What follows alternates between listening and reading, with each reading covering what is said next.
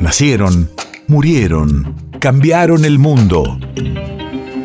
En Nacional Doc, siempre es hoy. Siempre es hoy.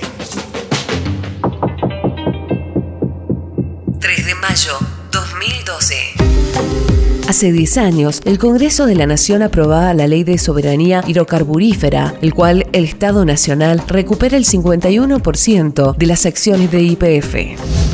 Radio de la Memoria. En 1999 fue adquirida por la española Repsol, que se hizo con el control del 97,81% de IPF. En 2012, la entonces presidenta Cristina Fernández de Kirchner anunció el envío al Congreso de un proyecto para expropiar el 51% del capital accionario de IPF.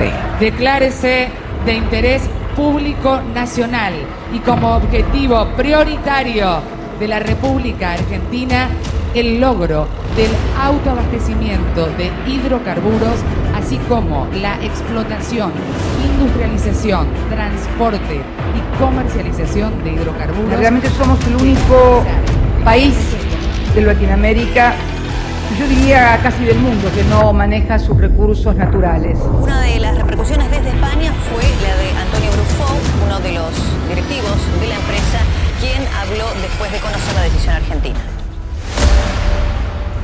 Si ya vamos a, a, la mecánica de las reservas, en el año 2005-2006 tuvimos que revisar las reservas porque no estaban bien contabilizadas.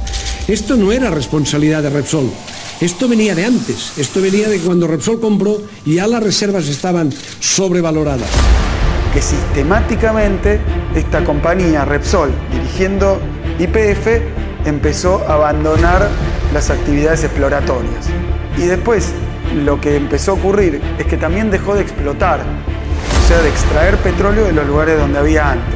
No te puede pasar que porque estás sacando, tus reservas caigan. Quiere decir que a medida que vas sacando, vos tenés que tener un ritmo de exploración para mantener tus reservas, porque el, el activo de una empresa petrolera son sus reservas. Ese 51% no va a ser manejado por ningún grupo económico, ni local ni nacional, porque debe ser manejado por el Estado Nacional. Se declara de utilidad pública y sujeto a expropiación el 51% del patrimonio de IPF Sociedad Anónima. 207 diputados votaron a favor de este proyecto que recupera